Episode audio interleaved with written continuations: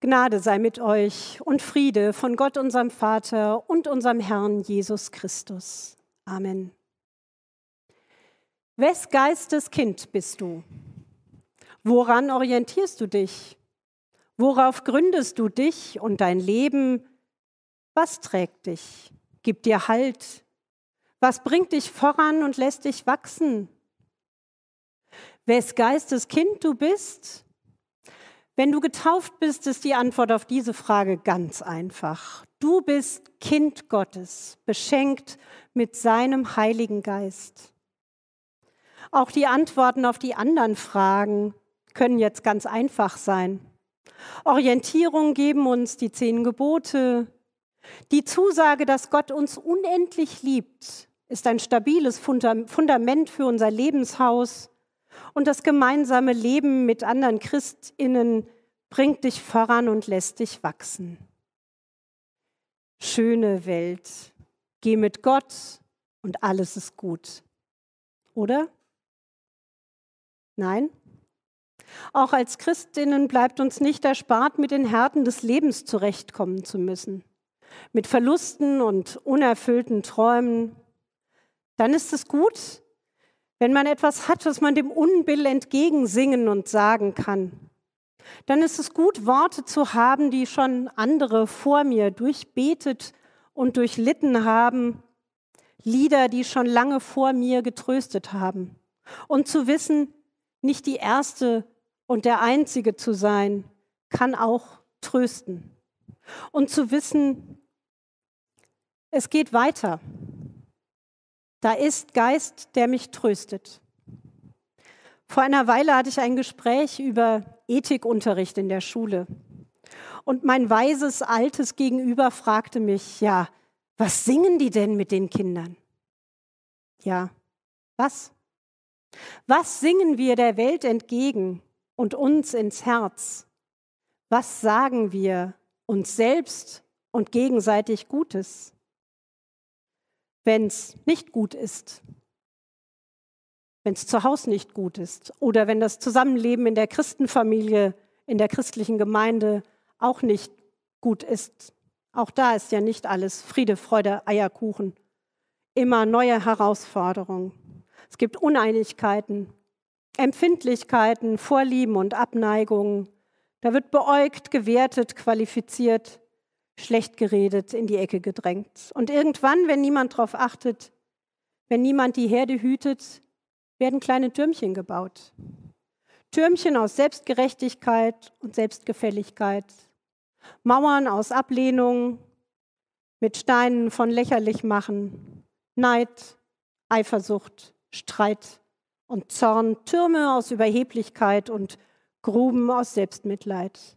Türmchen und Mauern werden zur Festung, undurchdringlich und unüberwindbar für Menschen.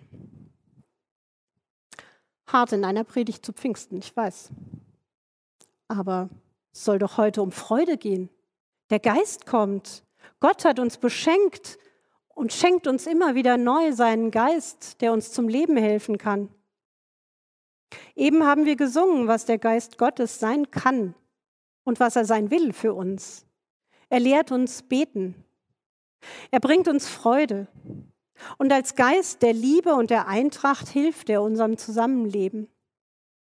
Die Eintracht, die Einmütigkeit ist den Menschen damals in Babel bei dem Versuch, einen Turm bis zum Himmel zu bauen, abhanden gekommen. Und manchmal denke ich, wir unterscheiden uns heute gar nicht so sehr von den Menschen damals. Wir bauen uns unsere Mauern und Türme und Türmchen verbarrikadieren uns und können den anderen gar nicht mehr sehen, wollen ihn vielleicht auch gar nicht mehr sehen. Wir sehen und hören einander nicht, hören uns nicht zu und lassen neben uns nichts gelten. Me first. Ich. Und was ich für richtig halte zuerst, daneben gilt nichts und niemand anders. Manches davon ist ja zutiefst menschlich, sich miteinander zu vergleichen, zu sehen, jemand anders kann etwas besser als ich. Das geschieht ständig, oft unbewusst. Die kann besser singen als ich, der ist geduldiger als ich oder strukturierter. Ich kann flüssiger und ohne Äms genauso gut sprechen. Und du kennst dich besser mit Computern aus. Meins ist besser als deins. Deins ist besser als meins. Oft hilft uns die Beobachtung anderer, besser zu werden, selber besser zu werden und sich selber mehr anzustrengen. Aber allzu oft erwächst daraus nichts Gutes. Nichts, was mich selbst oder andere weiterbringt. Vielleicht war es damals in Korinth auch schon schwierig in der Gemeinde, als Paulus seinen ersten Brief dorthin geschrieben hat. Unser Predigtext für heute steht im zwölften Kapitel. Paulus schreibt, es bestehen aber Unterschiede in den Gnadengaben, doch es ist derselbe Geist. Auch gibt es unterschiedliche Dienste, doch ist es derselbe Herr. Und auch die Kraftwirkungen sind unterschiedlich, doch es ist derselbe Geist, der alles in allen wirkt. Jedem aber wird das offensichtliche Wirken des Geistes zum allgemeinen Nutzen verliehen. Dem einen nämlich wird durch den Geist ein Wort der Weisheit gegeben, einem anderen aber ein Wort der Erkenntnis gemäß demselben Geist, einem anderen Glauben in demselben Geist, einem anderen Gnadengaben der Heilungen in demselben Geist, einem anderen Wirkungen von Wunderkräften, einem anderen Weissagung, einem anderen Geister zu unterscheiden einem anderen verschiedene Arten von Sprachen, einem anderen die Auslegung der Sprachen. Dies alles aber wirkt ein und derselbe Geist, der jedem persönlich zuteilt, wie er will.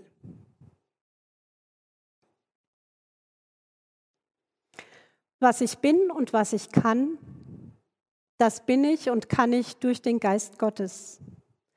Es ist in mir angelegt. Ich muss es nur entdecken. Ich muss entdecken, was es ist und wie ich es einsetzen kann. In einer ersten Klasse habe ich mal gefragt, was kannst du denn besonders gut?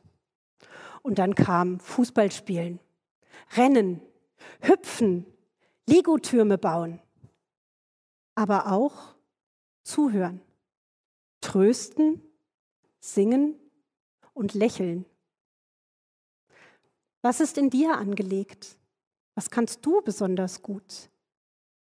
Was hast du dich noch nie getraut auszuprobieren? Was könnte hier in unserer Melanchthon-Gemeinde zum Nutzen für alle eingebracht werden? Technikbegabte Menschen sorgen jetzt dafür, dass sie mich sehen und hören können. Musikalisch Begabtere als ich sorgen nicht nur heute für die gute Grundlage zum Singen, Journalistisch fähigere Menschen als ich haben den neuen Boten erstellt, der dieser Tage den Weg in ihre Briefkästen findet. Wenn nicht, melden Sie sich bitte im Gemeindebüro. Ich liebe es, Geschichten zu erzählen und ich kann es kaum abwarten, dass wir unsere Kindergruppen wieder einladen dürfen. Und noch mehr warte ich mit anderen sehnlich darauf, dass wir uns als Chor wieder treffen dürfen. Jedem wird aber das offensichtliche Wirken des Geistes zum allgemeinen Nutzen verliehen, schreibt Paulus, zum Nutzen für alle. Wer sind wir Menschlein denn zu bewerten, zu entscheiden, was sein darf, was nutzt?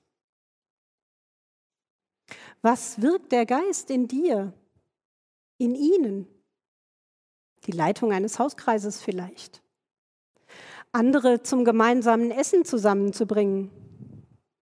Zuhören und trösten. Gottes gute Gaben sind gleichzeitig auch Aufgaben zum Nutzen für alle. Gottes Gaben für sich zu behalten, macht einsam und lässt andere allein. Wenn du gut backen kannst, schmeckt es gemeinsam viel besser. Du bist handwerklich begabt, Schau dich um, wer deine Hilfe gebrauchen kann. Verbunden durch Gottes Geist, verändert von Gottes Geist, brauchen wir nämlich keine Türme und Mauern mehr. Das ist es nämlich, was der Geist kann. Verändern. Gottes Geist kann Selbstgerechtigkeit in Kritikfähigkeit verwandeln und so einen barmherzigen Blick auf die anderen ermöglichen. Gottes Geist kann den Mund öffnen und bei Jung und Alt, bei Klein und Groß erzählen und singen lassen von den Wundern Gottes. Gottes Geist kann jedem und jeder die je eigenen Gaben und damit auch besondere Aufgaben zeigen und kann mutig machen, sie einzusetzen zum Nutzen für alle. Gottes Geist kann auch Weisheit schenken, zu unterscheiden, was wirklich wichtig ist und wofür es sich lohnt zu kämpfen und einzustehen. Und Gottes Geist ermöglicht Einsicht und Durchblick. Die, eröffnet die Möglichkeit, Fehler einzugestehen und so den Blick über mich selbst hinaus weit zu machen. Gottes Geist lässt mich Rat geben und Rat annehmen. Er gibt mir Durchhaltevermögen und klaren Verstand, ebenso wie die Erkenntnis, dass Gott so unendlich viel größer und höher ist als ich selbst und so viel souveräner. Die Bibel nennt das Gottesfurcht. Das ist Ehrfurcht und das Erkennen, dass ich Gott niemals zu mir runterzerren kann, sondern dass er immer der andere, der Unverfügbare und der Heilige ist und sein wird und bleibt, der, den niemand von Angesicht sehen kann.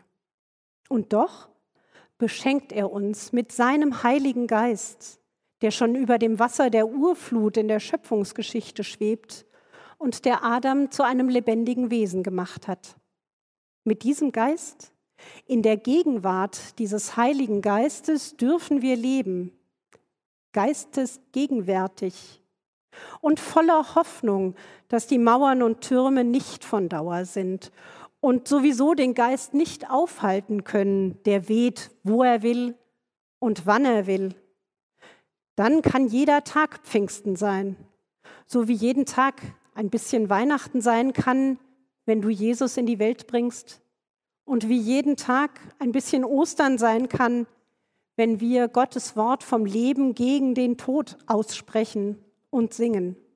So kann jeden Tag Pfingsten sein, wenn wir dem Geist Gottes Raum gewähren, damit wir Kinder dieses Geistes sein können. Der Geist, der uns Orientierung bietet, auf dem wir unser Leben gründen können, weil er trägt, weil er tröstet, weil er uns wachsen lässt, damit wir über unsere Mauern und Türme hinauswachsen, zu ihm hin, der uns in der Hand hat. Amen. Und der Friede Gottes, der höher ist als unsere Vernunft, der halte unseren Verstand wach und unsere Hoffnung groß und stärke unsere Liebe. Amen.